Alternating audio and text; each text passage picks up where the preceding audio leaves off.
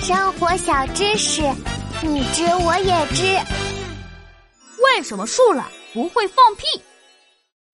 我是小猴琪琪。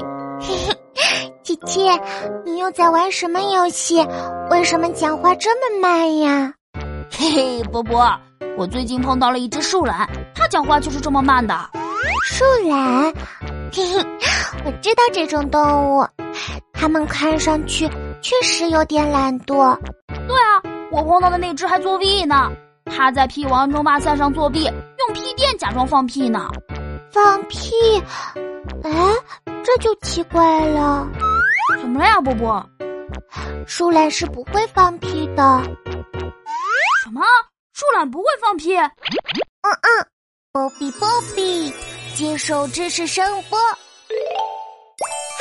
有了！树懒是吃植物的，但是由于它们的消化速度实在是太慢了，所以它们的身体里不会快速产生大量气体。不会产生气体？啊，这是什么意思啊？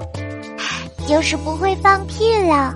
哦，我晕，原来是这样，难怪树懒妈妈要作弊呢，它根本就不会放屁呀。